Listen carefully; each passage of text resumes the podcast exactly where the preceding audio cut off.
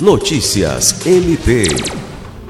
O Ministério Público do Estado do Acre, por meio da primeira Promotoria de Justiça especializada na defesa do meio ambiente da Bacia Hidrográfica do Baixo Acre, participou na terça-feira 21 de uma oficina de capacitação para o Plano Estadual de Recursos Hídricos, realizada no município de Acrelândia. Pelo MPAC, esteve presente o promotor de justiça Luiz Henrique Rolim.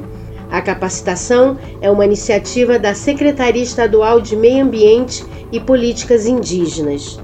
O Plano Estadual de Recursos Hídricos tem como objetivo promover a harmonização e adequação de políticas públicas para a busca do equilíbrio entre a oferta e a demanda de água, de forma a assegurar as disponibilidades hídricas em quantidade e qualidade para o uso racional, propondo programas e projetos para sua proteção, recuperação e gerenciamento, de forma a garantir o seu uso sustentável.